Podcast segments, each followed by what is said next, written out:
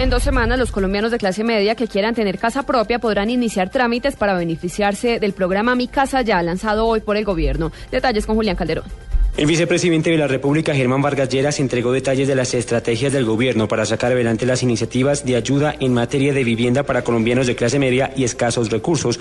Vargas explicó cómo una persona de clase media puede acceder al programa Mi Casa Ya. Constatas que estás en el rango de ingresos 2 a 4 salarios. También identificas la casa.